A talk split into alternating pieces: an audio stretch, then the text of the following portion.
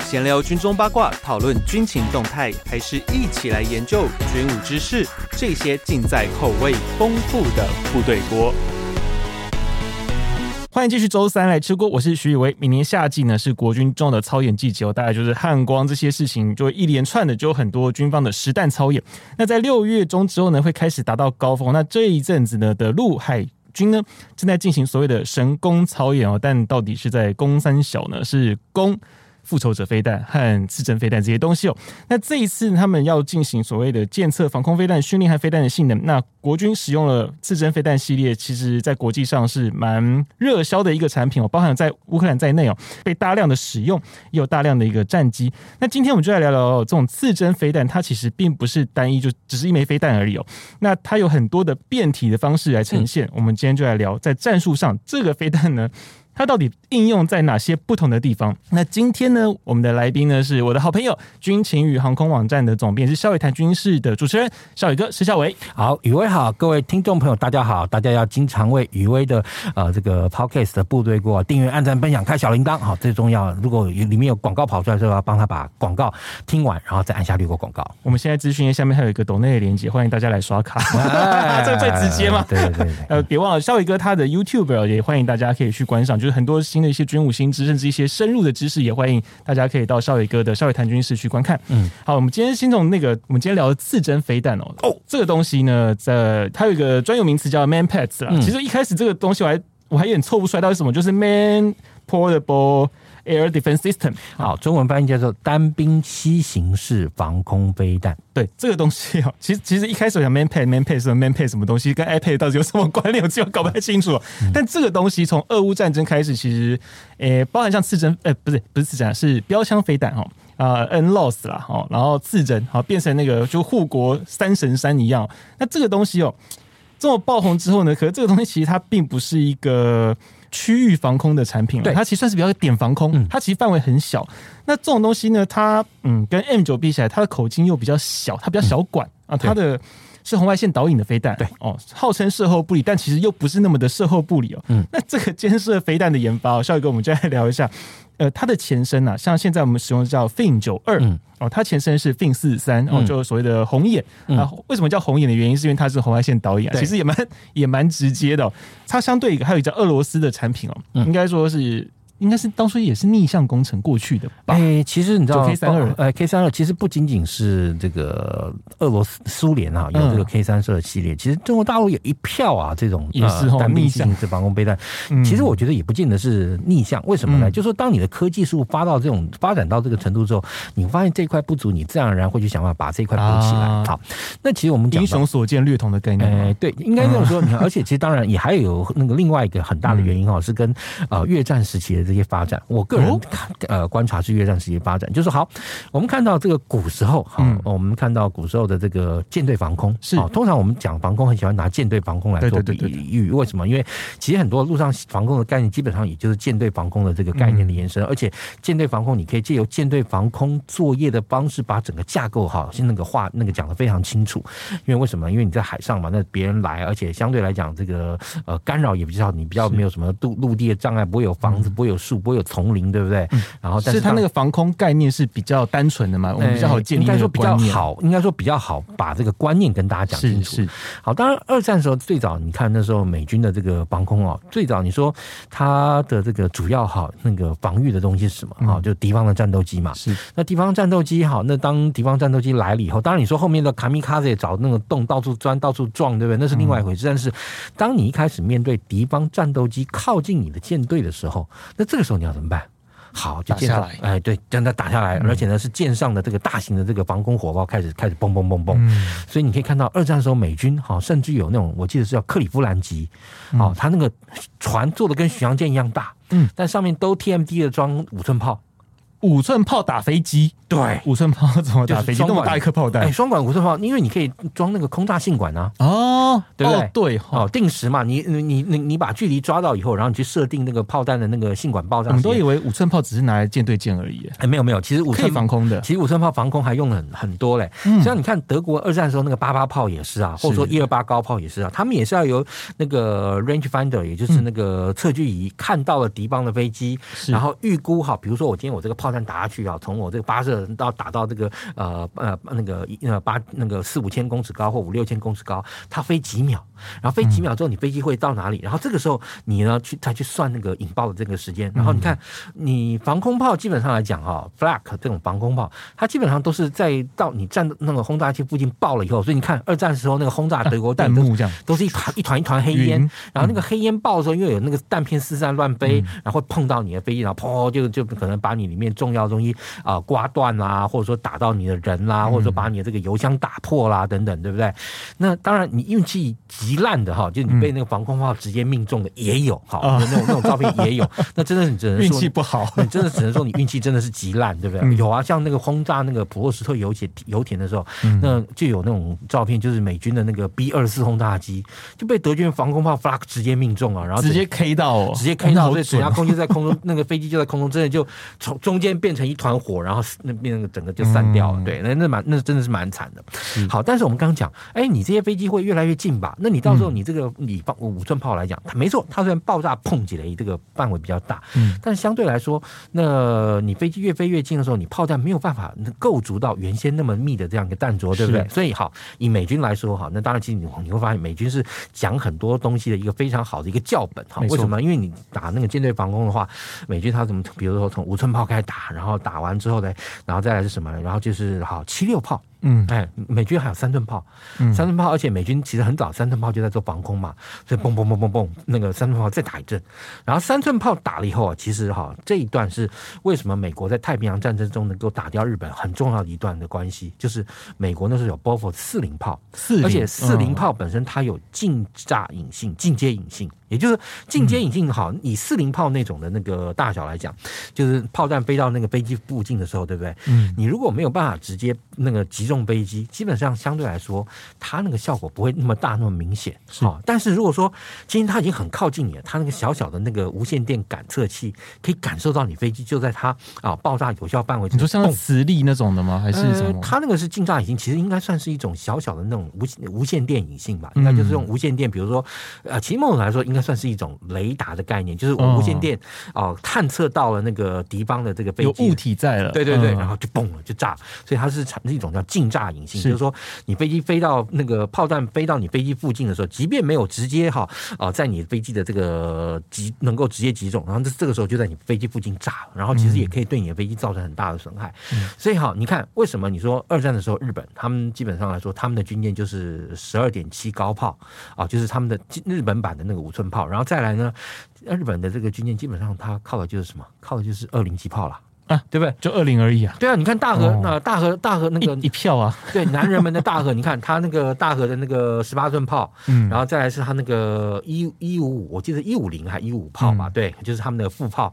副炮再来就是他们的高脚炮，就是十二点七的那个高脚炮，其实嗯大概是五寸的那个大小，或多或少啦，可能有点差异。然后再来什么，就四零炮啦，不，再来就就二二零炮啦。嗯，所以你看，他从高脚炮哈，他们那个五寸高脚炮到那个二零机炮中间这一大段，他们他们基本上是空的是无事可做的。好，嗯那在我们刚刚讲到到呃那呃那个美军一样也有二零机炮啊，对不对？那后面他美军还有这个十二点七的这个机枪一路这样过来，所以你看它整个防空网的这样的概念是非常完整的，也就是飞机过来，你要经过好那比如说你能够飞到人家这个目标这十公里之内，你要先后先接受到五寸炮、七六炮、四零炮、二零炮机枪好几层的这样一个款待。是啊、那个那这个时候你还能够飞到人家阵地头上，也算你厉 害也。真的是很强了啦，对啊，那么多层，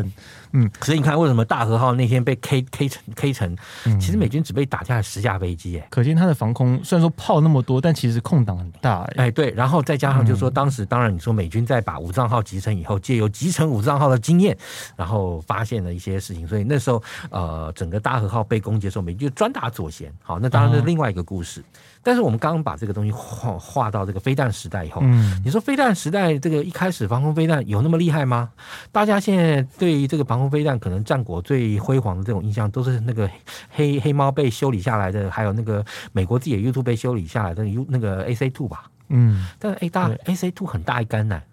而且 AC two 的外号叫什么？叫电线杆儿。嗯，它也就是说，它其实是一个很大的很大防空的飞弹。对，对，这个时候大家又会为什么会想到，你说有那么多轻薄短小的野战防空出现呢？嗯当然，我刚刚就讲，就说好，你整个这个部队在开发的这样一个过那个研那个部队那个科技术进化的过程中，啊、大家看到这种野战防空车，好，我们国军有 M 四两。对不对？嗯就是那个 M 四幺这个车的车那个车身，然后上面装两个啊，那个 Bofors 四零炮的那个 M 四两。哎，德国也有啊，德军最近不是也有要把一批那个什么二战时期装了那个三三五 块炮弹的那个、那个野战防防空车那个呃豹式野战防空车，准备要移交给乌克兰吗？嗯，所以它那个时候，你好，其实好在那个相对来说低空的进阶的这个野战防空这个阶段，好，在你当你哈你能够前进部署 SA two，然后那些什么就大型的这种防空飞弹，哦，或者说以美国的这种英式飞弹来讲，能帮你解决了这些问题以后，那你后面还是要野战防空去应对它。但是后来你发现，来打你的这些飞机越来越强，越来越厉害。而且，对其实我个人看还有很重要一点，就是俄罗斯人啊，其实当然这我觉得也跟整个后来俄罗斯人的这个防空的这个体系哈建立有很大一层关系。就是你会发现，俄国其实比美国要重野战防空。对，俄国的款很多，相对美军的就很单纯。对，啊，当然你说美军来讲，它借由一些比较单纯的这样一个弹种去简化它这个后期系统哈，当然也是有关。但是很大一点就是，一九六零年代冲后期的越战，哈，是其实是美国最早开始玩反辐射的阶段。哦，你知道，所以苏联人在啊越战的这个经验跟教训就知道，美国人玩反辐射会非常厉害的。所以呢，首先他的这个飞弹，你会发现，呃，他的飞弹基本上你说从 A 三百那个之后，基本上大致上来讲，它走一个分散，呃，就或以及它哈那个整个架构来说，当然你说有 S 三百这种指，当然前面有还有 S 两百哈，就是好到后面 S 三百，你说它有这种哈所谓的区域防空飞弹，嗯，但是你也会发现，它超重视像什么 S A 六，就三毛榉这种东西。为什么呢？而且它的三毛榉你会发现跟雷达就在一起。嗯，好，干整嘛？合型的那种，对就整合弹型弹和雷达整合在一起的。为什么呢？因为当你哈知道，当苏苏联人知道，当你整个区那种区域的这个防空系统被美国人歼掉，或者说被美国人拿反辐射炸掉的时候，嗯那这时候你的部队不是就完全对空就开天窗了吗？嗯，但你开天窗，你就会被人家屠杀、啊。是这种事情怎么能够发生呢？对对不对？所以你会发现，为什么呢哈？俄国人他搞那个就是搞那种三毛榉，三毛榉也是你看一个履带车车底盘开到处开，然后架好之后，哎，我印象三毛榉是另外有射控了，但是不然怎么讲，他车子开出去之后，然后飞弹一举咻咻咻就射了嘛，对不对？然后那后面你看，甚至于俄罗斯的这个终极这个沙阵版哈，那个就是我们讲到的这个铠甲，嗯，铠甲系统，嗯铠甲系统也是装了一堆飞弹，而且其实铠甲这种系统，它类似的概念，它还有一种履带车型的。嗯啊，也就是说，呃，俄罗斯人在野战防空这一块早就已经知道，当你如果说区域防空或者你大的这种防空的这个被美军的反辐射压制了以后，那这个时候你还要继续要打防空作战啊，所以他就很重视这个野战防空，而且野战防空你就算好，虽然说我们知道以以比如说以铠甲或这个 mod 来那个典型来看的话，它也还是有可能会被压制，因为它其实也还是有个雷达因会为转嘛，它是雷达的对对对啊，那这个时候，但是 OK，它其实对相对来说对这个呃美军来讲哈，呃，不或者说对反那个攻击方来讲，它比较头大就是它可以很晚才开机，啊，对，对这因为种它已经是在区域点防空的时候，都是很嗯对接近的时候了对，所以它其实可以很晚开机，然后开机以后呢，那相对来说，对于敌方的防空器也比较反应很容易短嗯造哎反应时间也就相当的短。其实当然这些都是苏联顾问哈，从包含这个从越战。到中东战，那中东特别是那个呃叙那个以色列跟这个叙利亚这个冲突，是然后一系列所累积的经验哈、嗯我觉得它产生的最后像铠甲这种东西。但是其实我们讲到这个步兵单西型式监视防空飞弹，是嗯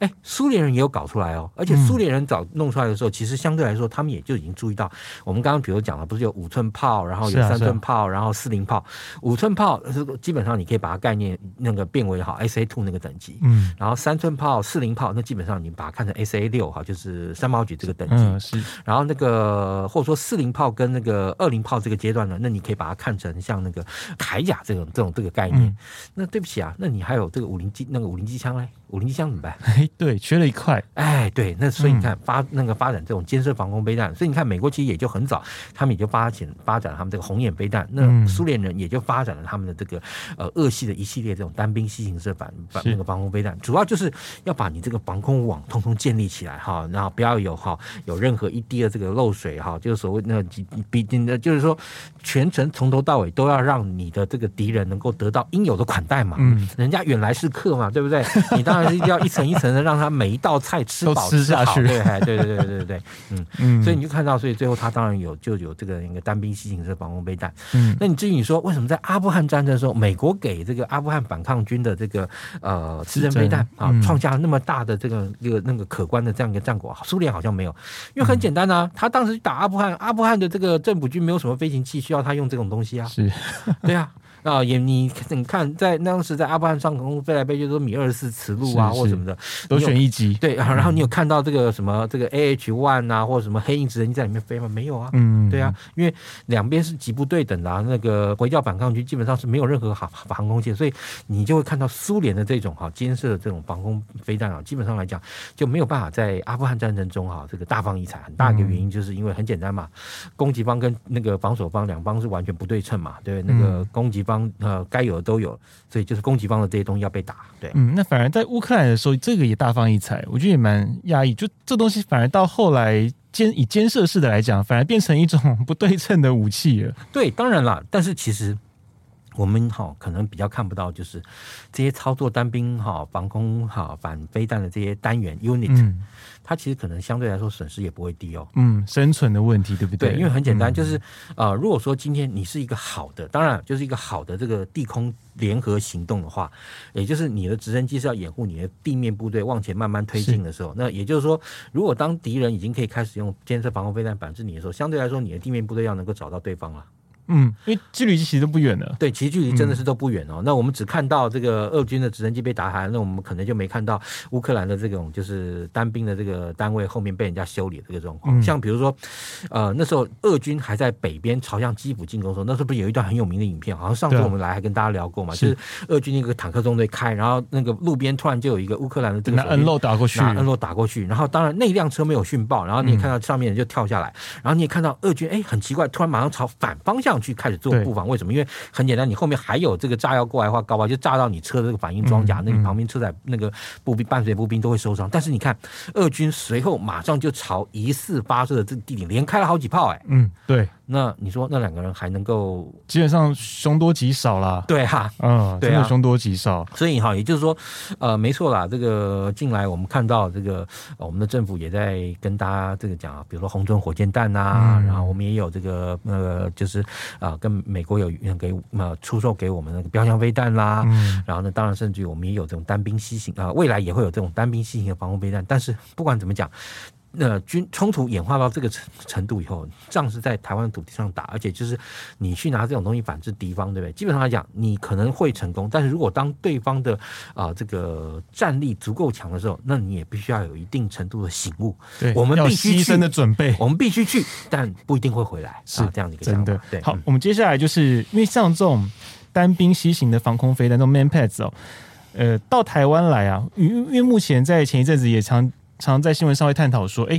我们有采购所谓的 Fin 九二这种监射型的刺针飞弹，可是它一直都没有来，哈、对啊， delay 了哦，因为最近战事的关系哦，它供货有点不太好啊，就像那个蛋挞在热卖的时候，大家排队总是排不到一样。嗯，对，那这个东西哦，在台湾其实刺针很早我们就有了，但我们当初一开始用的是所谓的复仇者。其实，在买复仇者那个年代，就有吵过说，哎为什么我们为什么我们是买复仇者，我们不是买单兵刺针？嗯，那个时候我记得，那那算是我比较年轻的时候了，我还没有跑军事线的时候，那时候吵得好大，嗯就是为什么我们要买这么大的一辆车，然后上面装了八根刺针啊？这个车跟单兵的比，不是单兵的比较厉害嘛？哎、我那时候真的很压抑，因为到后来。哎你说的也是事实啊。哎，好，来，真的请继续单兵的比较厉害吗？哎、就是单兵相对来说，它比较适合打这种游击跟这种呃这种所谓的这个著名地的防御战斗，这是事哦实。你说的是其实都是事实，一点都没错真。的、对所以那时候这还真真吵的是有理的、啊。哎、对，但是哦你是想问为什么我们不就不直接买了，对不对？对啊，可那时候美国不卖我们了、啊，，对，你说为什么美国不卖，对不对？你想问这个吗？他们是不是？是会觉得我们会变成像阿富汗那样？好，因为其实当 然哈、就是说呃，在这种国外哈，就是说一些大国在做这种军火出售的时候，嗯，有些东西其实某种程度来讲，大家会自己就会设定一些哈限制哈，嗯因为为什么？当然，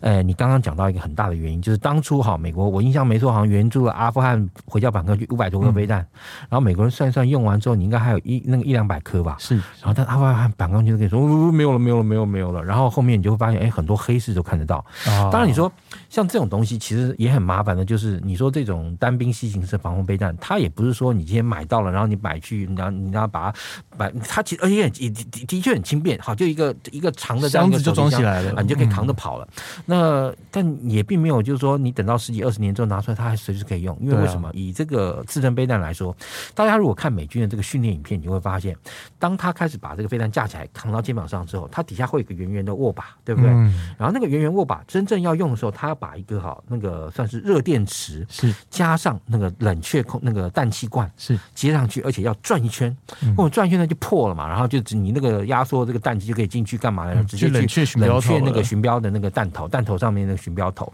嗯啊，因为弹头哈，它一定要在这个温度极低的状况下，它才能够正常运作。干嘛嘞？你也才能够看出它跟环境的这个温度这样一个差异嗯嘛。哈，那像这个我们刚刚讲这个热电池跟冷却都那个冷却罐，基本上它都是有年限的。是啊，也就是说你呢，呃，一段时间没有用之后，那玩意儿可能马上就这个失去效果，你就必须要找新的。但是不管怎么讲，这个东西一开始哈，在阿富汗冲突刚结束的那段时间，那段时间在国际那个武器的黑市上很抢手啊。哦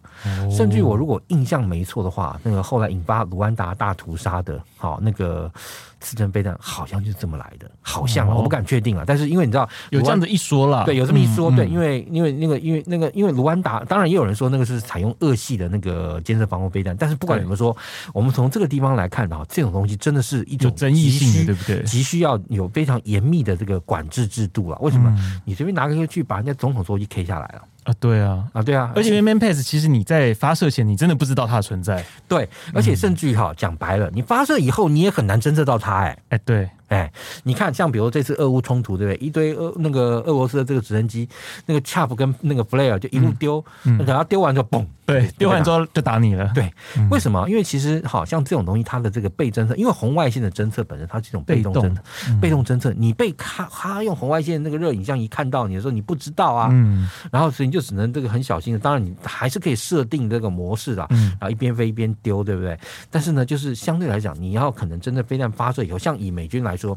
美国这个相对来讲国力雄厚嘛，哈是，那他们甚至你说，呃，很多观众朋友可能也大概你看这些美军的这个军机的照片的时候，你就会发现，美军过去的那个 C 幺三动运输机哈，在他们那个国徽的后面，对不对？上面装一个很像那个牛眼的这样一个东西，很大一 can 哦，嗯嗯很大哦，那像几乎大小像是一个篮球塞在那个幺三洞的这个机身上面哦，嗯跟我们讲到后面那种 RW 啊那个小小的那种是牛眼是不一样，很大一 can 哦。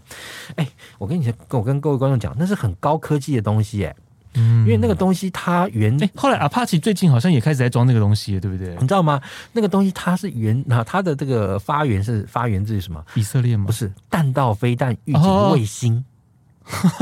弹道飞弹预警卫星，为什么你知道吗？就是说，你这种飞弹发射的时候，瞬间它会有一个火光，嗯，好，那个火光，不管你是 booster 还是什么，我想那个火光在那个光谱里面，对，是非常特殊的一个一个频段。啊，对对对，对所以就是说，你的这个它那个 sensor 就是靠哈，看到那个光的那个频段哈、嗯的那个闪光哈，那个嗯火石电光一瞬间的那个闪光，然后它马上就可以判定飞弹来袭，然后这个时候它就开始那个让它的这个防卫系统开始启动，嗯不管是丢 flare 啊或干嘛，就开始啪啪啪啪啪。对不对？然后所以呢，也就是说，你看到美军那个 C 幺三洞上面有装这个东西，它其实是哈那个呃就是那种啊飞呃就是红红外线飞弹反制措施中最重要的一段，你要先侦测，嗯你要看到红外线飞弹上，那时候你是丢 flare 才有用嘛。是是不，然你说你一架幺三洞就算能够载很多，你早晚会丢光的时候吧，对啊对啊。那时候你就你就只能被打啦、可是所有的幺三洞都有装吗？好像也没有哎、哎很多都有，特别是在嗯美国前线的啊那，种、前线的啦，嗯嗯嗯对。，哦，那个那当然，我自己有一次拍过，那时候是我在哪里啦？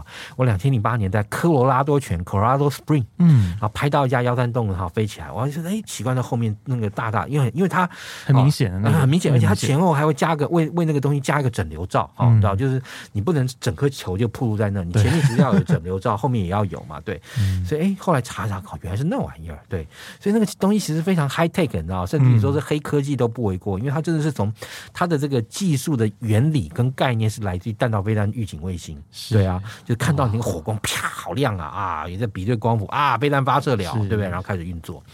所以那你说不是每个国家都玩得起这种东西、啊，对，因为那个东西，我就我知道那个东西成本很高很高，对啊，那个非常高，不是每个国家都玩得起这嗯种等级的这种装备啊，所以你看卢安达总统被就被这种东西就就那个被嗯被一个刺针飞弹就揍下来。好，所以在这个情况下，那你说像这种东西，美国在过去，它当然其实因为倒不是说美国对台湾不信任，嗯很大一个原因是就中华民国跟美国之间并没有正式的外交关系，是所以美国在对非好邦交国家军售，它自然会有很多的限制。嗯那我们要去突破那个限制的时候，自然而然的，我们可能要比很多其他的国家或地区要有更高的这个标准。哦，嗯这是美方的这个呃说辞 啦，哦，所以他们一直到后来就是等于说，其实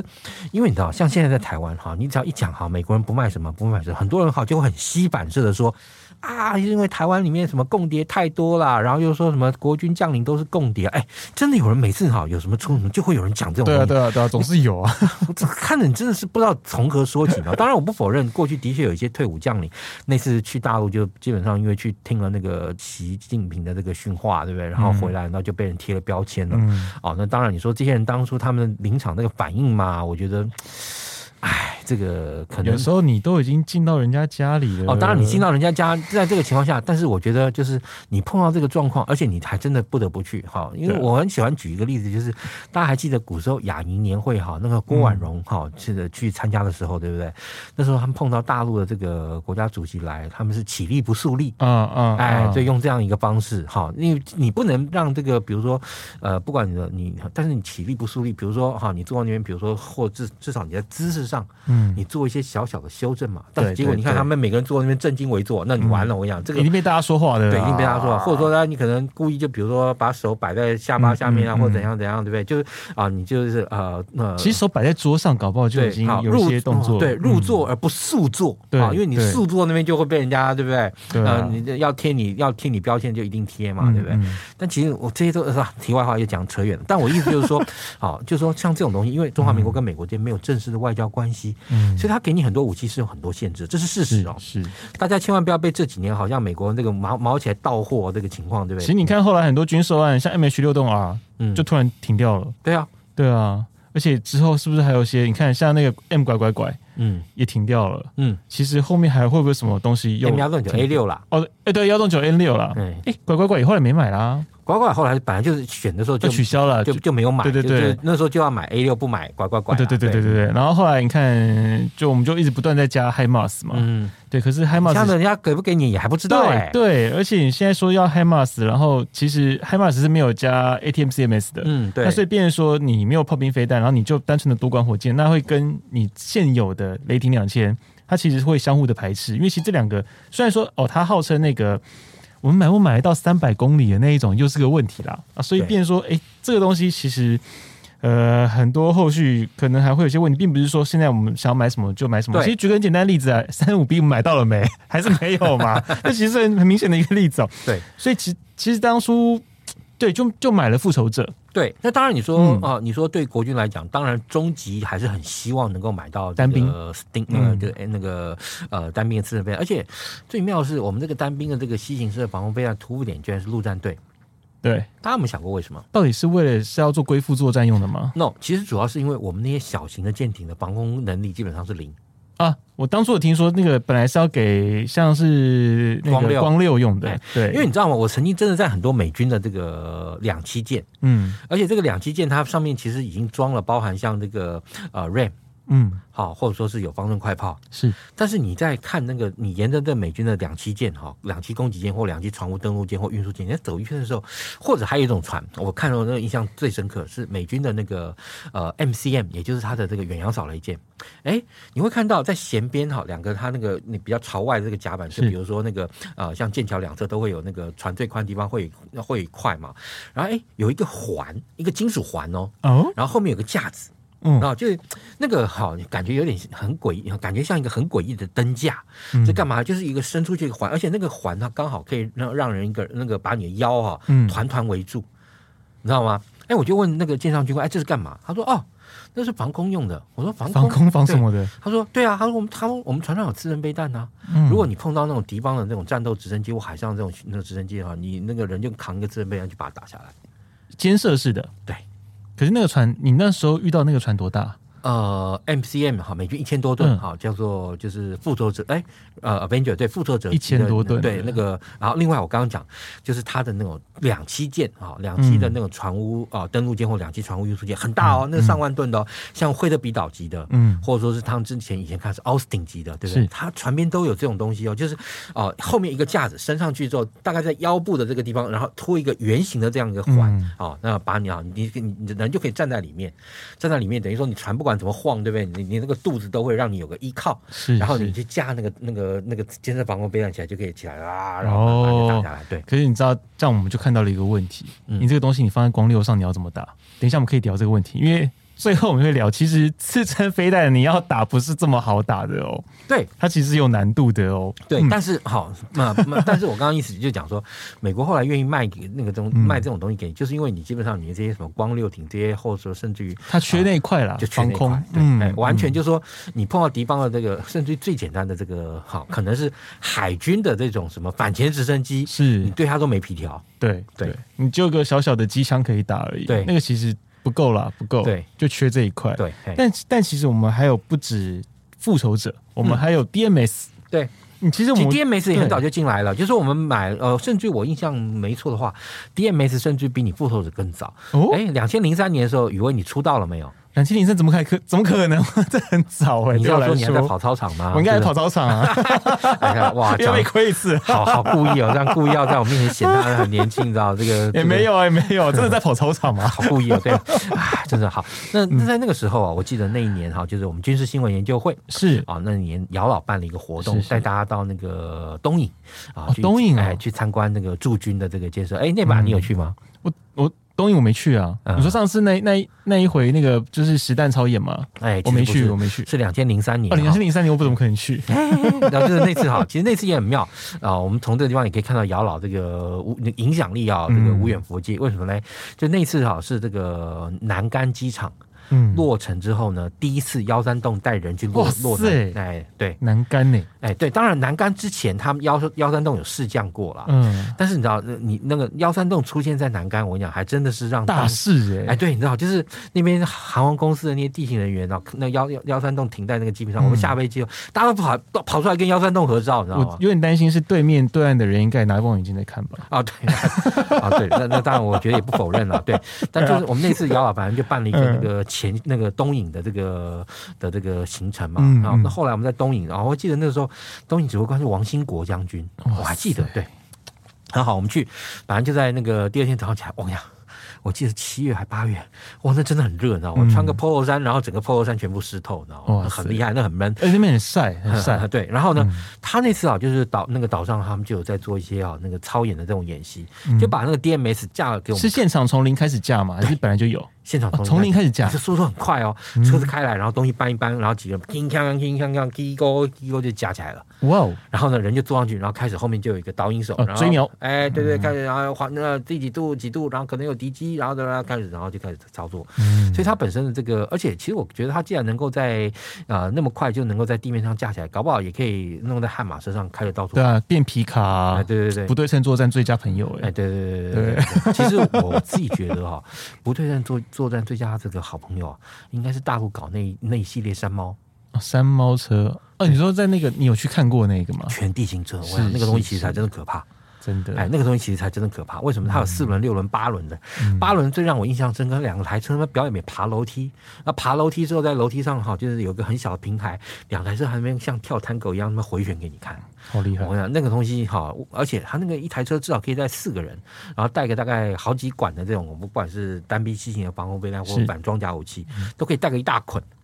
那就然后上面还可以搞嗯不好还可以架个那个，呃，他们大陆的那种十二点七的这个机枪，我想那就很讨厌了。那就真的是很讨厌的一个东西。哎、那种东西其实抢滩登陆很好用、哎、哎，不见得抢得到，只它从那个米十七飞过你滩头下来之后，后面那个蚌壳门一打开，嘣开一辆下来。哦，对啊，它可以吊一架，然后在里面背一架，对先丢先放下来，然后降落之后再放下来，哇，两辆哎、对啊，哎，我其实我觉得那个东西其实真的对我们威胁最大。我反而真的，认认为两栖登陆对我们来说威胁不大，为什么？因为你知道台湾，你看呃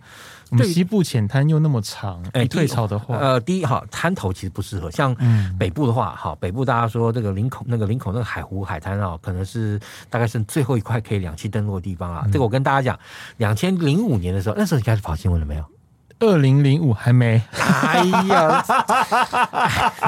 以为你还要再透露你的年纪吗以少为哥以为在我们面前给你这样搞又 key，实在是让人非常的为之气结，你知道？好，嗯那次好汉光的那个就是连心啊，移到海湖海滩那边去做我嗯嘛。哦靠，居然在那边零星过，对，哎哇塞哦，居然哇，真的没见过，没见过哦而且那时候我跟你讲，那时候总那个总长是李天宇李总长啊，。李总长哎，是李总长当这个参谋总长的时候，那次呢就在呃海湖那个海湖沙滩那做哈，嗯而且呢，我们如果你看过在这个南部搞那个两栖哈那个登陆的时候，因为通常都那个啊，加入堂啊，哎，对，加入堂，嗯你一定会看到前面先是那个过去 LVT 五好上嗯来之后呢，然后是炮车再上来，然后再后来你就会看到那个登陆艇就开始上来，陆续是上来。但是那次呢，就是啊，那个两栖车上来了以后呢，哎，那个机械登陆艇，而且还是小的哦，还不是到那个什么 LCU 那个阶段的那是种合字级的哦。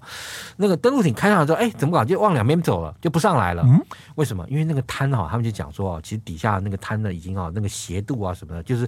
那不适合哈、登陆艇抢滩了。然后从两千零五年到现在，那个地方的海海边又产生了一个极大的变化嗯，哦，那个台十五线盖起来了是哦，就是应该说台六十一台线六盖起来一。，嗯台六十一基本上是一个土提式的这个道路系统嗯，哦，当然你说在刚好在呃桃园就那就是芦竹那边那个它有高那个架，那个高架嗯段底下有很多桥孔，是那边那一段是有很多桥孔的。但是整体来说，你如果是要在台湾这个西北部的海滩登陆的话，嗯你大概会呃有非会遇到非常严重的交通拥塞问题。是就是你车子可能挤那个挤在台六十一线啊、呃西边哦，在海滩那一狭长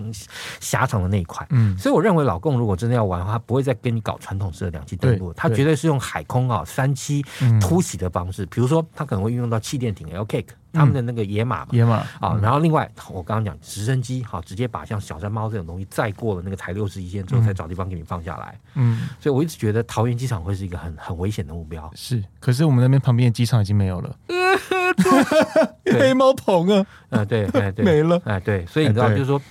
所以在这个情况下呢，你说其实对我们来说，你不管是搞这种单兵西型的防空飞弹或反装甲武器，其实更重要。因为嗯未来哈，人家真的跟你玩登陆的时候，就是你知道，一台车四个人哈，两个是搞，两个是板装甲，两个是防空的，然后开个小山猫，上面还加个大机枪，是啊哦哇，好像蛮厉害的呢，速度嗯速度会哈、速度会让你非常的头痛。嗯嗯，对，再加上我们现在兵力那么少，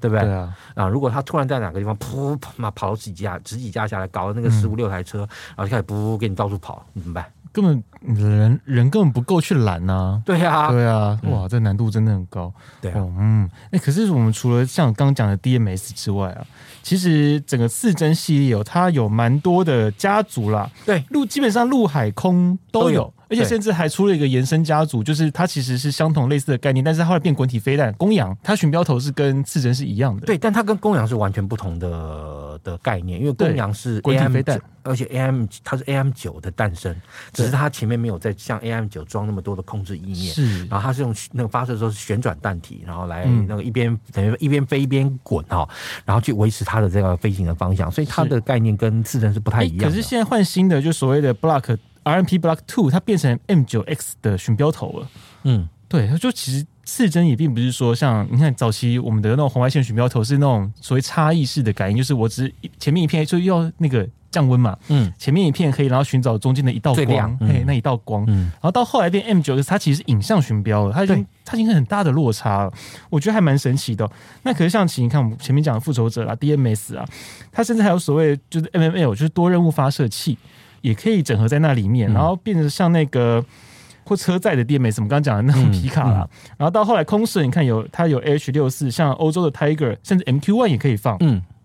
啊，土耳其的 T 一二九像也上有面。弄这种，好像好比多如你刚刚看到这种，它上面装那个就是并九两的空射板，主要是就是要针对人家的无人机或是别人的战斗直升机，嗯或是运输直升机啦。就不过当然你说像这种啊直升机机载，对不对？其实你你会发现也有两个不同的这个套路，美军的那个眼镜蛇系列，它直接把嗯 M 九哎，直接把那个 AM 九给你挂上去，对啊，我就有个疑问哎、为什么像你看 A H 六四明明感觉技术层级是比 A 那个 A H one 来的高，嗯。可是为什么像那个 H 六四用的是比较小管的刺针？虽然说它那一边架两根，总共有四根呢、啊对然后 H one 纵使到 One Z，你还是只有两根，甚至因为 One Z 有些是它一边是要放雷达的，所以嗯变成说它可能就牺牲掉那个对空间。嗯，那光这个，哎呦，打雷哟！嗯嗯，可是光光这样子一个差异，你看 H one 算是比较轻型的直升机，但它挂了两管，反而是比较大比较片的飞大弹。坑的，对，为什么？其实我觉得这是跟海军的武器系统有关哈，就嗯是说，呃，你以美国来说的话，其实美国在搞这种防空飞弹，就是除了这个，就是像比如说那个 Fin 这个系列，是基本上是陆军在在主导在在弄的。但是你知道，像这个呃机那个就是军机用的这种飞嗯弹哈，哦其实像海军的航那个航那个航空系统指挥部跟空军，基本上来说他们的 case 可能都不在少哦。哦所以，那你像海军来讲，海军如果呃，因为像美国的这个陆战队的 AH One 系列这个飞机，基本上是归海军部管的是。那海军部管的采购的时候，对他来说，相对来讲，我武器库中已经有这么多 AM 九，你给我弄，你给我整合上去就好啦。哦，就就是 cost down 的概念嘛。哎我要我要整合啦，我不要多。对，哎呦，其实多一我个觉得武器多个麻烦。对，，其实我觉得是很大原因来自于就是说系统整合的关系啦，就变成说嗯你可能哈那个，当然你说后来陆战队也有很那个病，对不对？这个东嗯西在，但是不管怎么讲，就是说对于这个呃还是说因为空射武器的整合相对性会比像我们这种陆射，我们这样一我单纯的一个单兵武器来比，它其实是复杂很多的一件对事情。嗯对对，所以你甚至于你他可能当初在开发的时候就预留了这些那个，像比如说以这个 A H one 的这个巡标头，对不对？是可能就直接预留了这些相关的这个连接，对不对？嗯那对嗯，那你说飞机上都有一五三、那一五一五五三的这个 data bus 嘛，对不对？你只要都能够插上去，然后你飞机上这个系统能够寻获目标，然后那个 data bus 吃它的这个讯号，然后就可以指挥这个飞弹呢。对他来说，他可能相对来说，你比你再要再去搞一个病来把它插在飞机上，相对来讲可能要容易的多啦。哦，不对过我觉得还蛮神奇，就是这个飞弹它其实居然可以在这么多的平台上面被整合起来了，其实嗯功能性应该也算是不错了。对虽然说 M 九，但它相对跟 M 九来比比起来的话，它是不是比较针对在更短区域的？对，而且是啊、嗯相呃，因为我们讲到就是说，通常哈、你这个呃 AM 呃 Fin 这个系列的这是个防空备弹，大概其实都已经是打在你门口，你已经某种程度来说是一种自卫性的防空了啦。哦，它属于对比较防卫性的嗯对，了。嗯呃已经真的是非常防卫性的防空，甚至于你说像 H one 拿那个 AM 九干嘛？所以搞不好是要打打人家的直升机啊、哦嗯你某种程度来说，可能你在攻击的时候碰到人家有战斗直升机，你拿你的 AM 九去打人家战斗直升机，会不会是因为陆战队的观念又是跟陆军又不太一样？嗯我觉得可能应该有可也是有能关啦。对，因因为对因为我们讲到就是说，呃，像这种直升机的这种对战之中哈，嗯为什么你说陆战队一开始就上 AM 那 AM 九？因为很大一个原因，我觉得其实你知道吗？战斗机是打不了直升机的。对啊，太慢了，直升机太慢。对，好，其实直升机对战斗机来讲是一个非常难以处理的目标。当然，你又说，哎，波湾战争也有 F 十五拿那个、那个、那个镭射导引炸弹去 K 到那个直升机。 呃、各位，你千万不要把通力 啊的特特力例当通则，好不好？ 所以，对于战斗直升机来讲，还是由战斗直升机去找人家战斗直升机修理掉是最快的。是对是嗯是，而且另外一点是因为当这种直升机它遇到像好空优目，就是有空优的那种势力的时候，它很简单找树啊，对啊，对啊，你找树其实你你有雷达你也。你也没辙，嗯，因为那对个，附近的讯号就变得很杂乱，对你对你也打不到了。对我觉得其实就是刚刚像校伟哥所说的，就是基本上你真的要对付直升机的时候，直升机是最好的啦。嗯，哎，这的确，所以我们刚刚看，嗯，我们也讨论那个蛮好、蛮有趣的哦。可你也就是因为陆战队的这种性质跟陆军性质中就不一样，不一样，所以对变成说他们在飞弹的使用上，当然一个是整合，那另外一个是它本身作战的性质就不同，对。所以变成说，哎、其实我们用 M 九，其实比用 Stinger 来的好新了，对，因为而且对你看啊，像美军他们出去那个两栖攻击机上的武器库里面，因为嗯它有 AV 八 B，是对，所以它一定有那个 AM 九。对，所以，但是你知道，就是说，诶、在这个情况下，它可能不需要单纯再为直升机去准备一套空射版的并的储藏空间，嗯，嗯然后就变成说，这个飞弹拉出来，我 A H One 也可以装，然后 A V 八 B 也可以装是，对他来说是最 happy 的这样一个解决方案。对对你不要说啊，M 九我要去找 Bin 的这个空射版对，然后 A V 八 B 我是专门找那个对，调来调去就发现，哎，今天那个 H one 出去，就我的 M 九少一颗这样子。对对对，这种遇到这种情况就哭出来了。对啊，对啊，或者说，哎、对糟糕，我那个我现在那个我那个 A V 八 B 有飞弹，我嗯 M、我那个 H one 没了，对对对，会有这种情况。其实对于后勤来说啦，我觉得海军在后勤上面，因为毕竟他们是出海的、哦，你一出海，你的后勤相对跟你在路上打起来是有一些困难啦，它终究难度会比较高。我觉得他们这种想法，其实我觉得嗯也是蛮不错的哦、那我们在最后到那个这个飞弹的本身呐、哦，虽然说这个、这个刺针飞弹可以平台很多的相容，不过它在防空火力上面哦，就刚刚我们讲，它是一个比较短的，对哦。但另外一点呢，它的瞄准。嗯，其实很多人讲说，哦，这个飞弹可以当护国神山呢、啊，哦， 那有它就是不用区域防空一样，不是这回并事没哦。这回事，真的完全不其是实么一这回个事飞弹，我们就来聊它的使用，因为其实刚刚少宇哥前面已经有稍微讲到它，就是诶，你要装它的电池，对它电池之外还有一个东西很重要，叫做那个是氮气吗？对氮气钢瓶，对那个氮气钢瓶基本上是一个整一整一个一个整组的，整组的模组一就是模就电这样子。电电力跟那个冷却单元啊，这样插上去转一下，哎，哎、而且那个打开其实好像才几几分钟啊，几秒钟，几秒钟，对十哎好像听十七秒是不是？我有对，点很短有点时间，模糊非常短，就很变成说短。啊你好，那它整个使用的过程是，当你哈确定了你已经好那个嗯看到了你的这个敌机，而且已经准准备要进行锁定的时候，那嗯这个时候啊你就才能够好做那个最后那个动作哈，嗯然后让这个你的飞弹的巡标头得到足够的电力跟冷却，然后是发射飞弹。对其实还蛮复杂的。对，所以它是要经过我训练的，你不是说今天谁谁谁拿起来路嗯上然后捡到就可以就打可以出用，没去那，么好，真的没那么好的 事。对，嗯，对，而且这个东西像刚刚笑宇哥讲的很复杂，另外一个它还有一个东西叫 IFF，因为嗯有些、有些会配啦，有些不见得会配啦。对因为其实刺针上面我们可以看到有个像那个格子网状的东西、哦，哎，应该说现在小的那个那个小方盒。哎小八八木天线哈，对对对对对。那个等于前面呃一个一个一个一堆小的梯形天线啊，是那样子是对，是很小的对，嗯，对，不见它并不是一个标配啦，因对为那个东西你插上去之后，你还要连在一个腰腰带上面的一个机器。对而且那个 IFF 天线它并不是说哦，我这个飞弹可以自动的帮你侦测哦，这是敌机，这是友机，不是，它是放个声音，对你去听，嗯哦，这个东西哦，哔，哦，这是我的，啊，嗯哔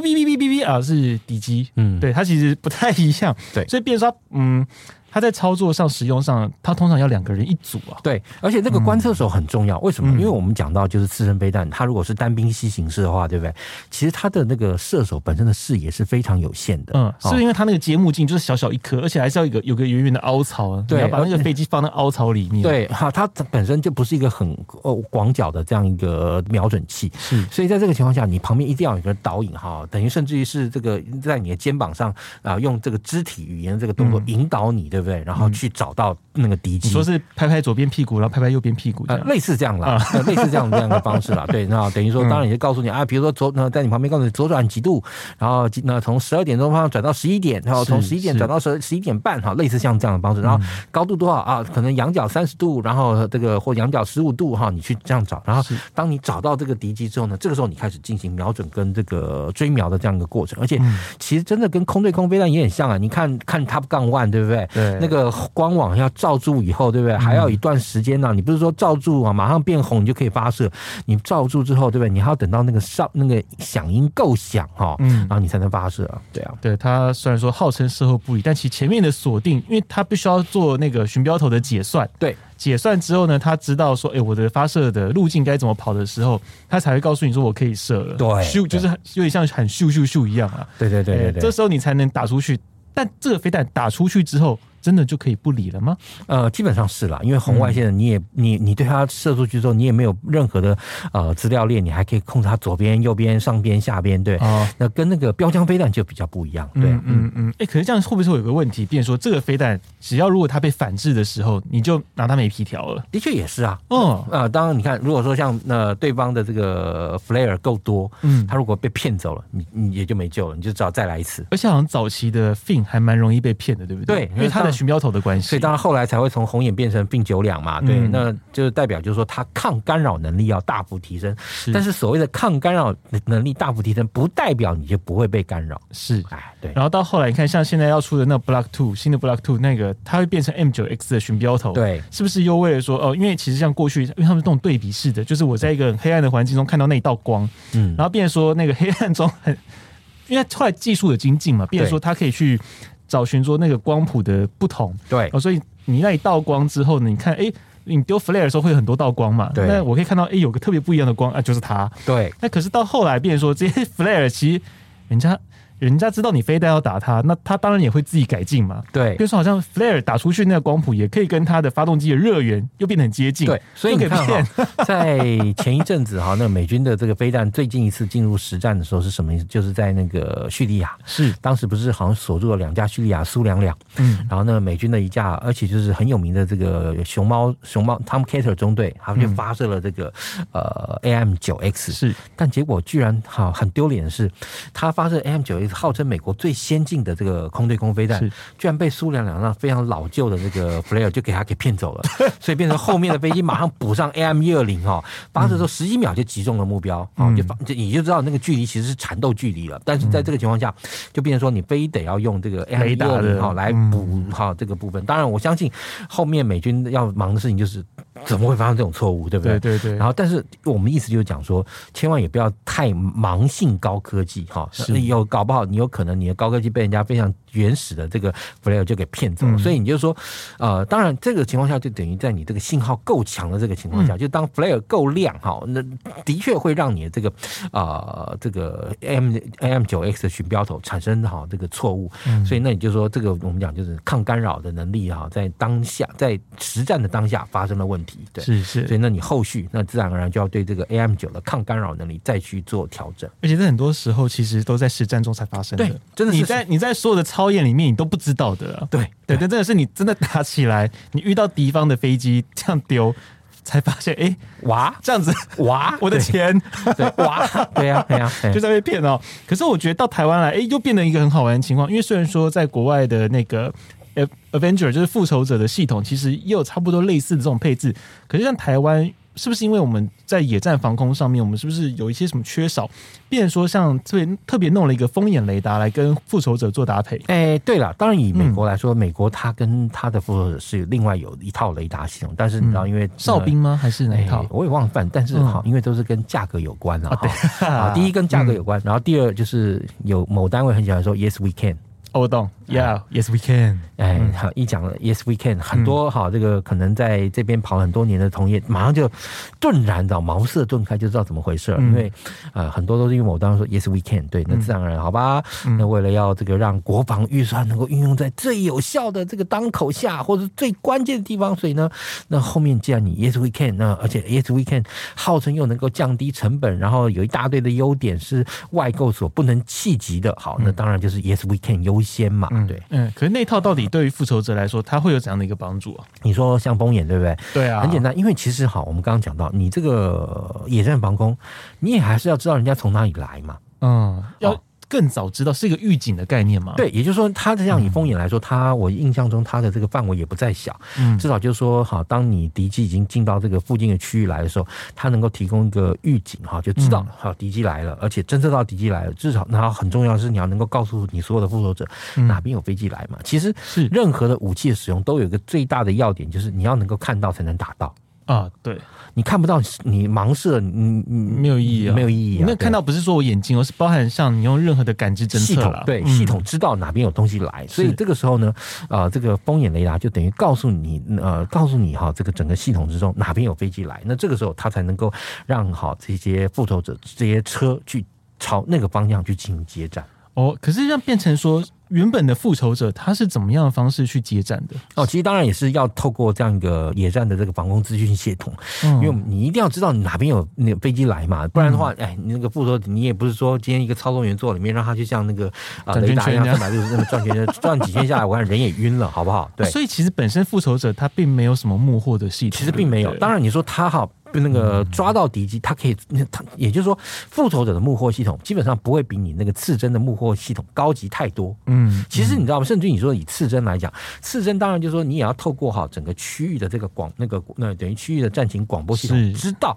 大概哪边有飞机来了，你才能够叫他去朝那个方向做准备吧。对啊不，然你说那个飞机从九点钟来，你一直在看三点钟有没有方向有没有敌机，那你你搞屁啊？对啊，不对啊，对啊。哦，所以变成说像这样子，我们用枫叶雷达，然后搭配复仇者，是不是变成像二系这种操作模式，对，类似这样子，像对铠甲那样？，对对对哎嗯对，是的，嗯也所以就是他要提供你一个目标的这个来进那个进来的这样一个方向，这样一个资讯，那是很重要，要不然你也是看不到啊。嗯，对，看不到你打啥、啊，对啊，对啊哦，所以其实本来因为本来讲讲说，哎，其实像刺针飞弹啊，或像我们复仇者系统 DMS 啊，因为其实它本身我们都要到目视到目标，嗯我们才有办法做接战。对可是也就是因为我们多了一个雷达风的眼，它其实距离就增加了很多，对，嗯是啊至少是在你可能你看得到的距离范围外，你就已经知道敌机来了，你就可以开始做准备。先在那个方向，我们就先准备好了对。嗯对对对，其实这也是一个预警的功能啊，对其实也蛮不错，也挺有趣的哦、嗯好，今天我们节目呢到这边，谢谢孝伟哥接下来跟我们聊，就是哎。四针肥弹哦，因为这套系统在台湾也用了蛮久的一段时间，而且在国际上其实也广泛的使用。可嗯是这个飞弹它不是单纯就只是一枚飞弹哦，它其实有在各个地方不同的载不同台的上面形式，哎、嗯不同的形式方式出出现哦，所以哎、这边跟大家分享一下，就这款飞弹它的一些特色在什么地方，还有它有一些罩门，但是虽然说有罩门啊，但你知道吗？我们就刚刚讲到最后那一段，就是用枫叶雷达这种雷达的方式去补足它原先的一些不足。对哦，非常谢谢笑伟哥今天就是跟我们专业的分析这么多，哎、就是这种刺针飞弹的特色。那部队锅呢，我们是每周三更新，嗯还有另外呢，笑伟哥他的笑伟谈军是，哎、你是大概是每周多通少常更是新礼拜三跟礼拜六了，但因为前一阵子我的伙伴呢，他他中了，所以啊呢是啊这段时间的 呃六月初吧，啊五月底六月初这一段时间，这个那个节目有一些 delay，对，嗯是是是，那当然先祝他早日康复，然后嗯看来节目可以继续再持续的出片，造福各位哦。好好，非常谢谢大家的收听，那我们下礼拜三见喽，拜拜拜拜。，大家拜拜。疫情无情搅乱了我们的生活，你的职场生活又有什么不同于以往的体验？联合开帕邀请听众在六月三十号之前上联合报数位版留言，说出你的血泪奋斗史，抽一百元虾皮商城礼券，还有机会获邀到联合开帕用声音分享你的故事。请各位听众到本集节目下方说明页了解活动办法，大家把握抽奖机会哦。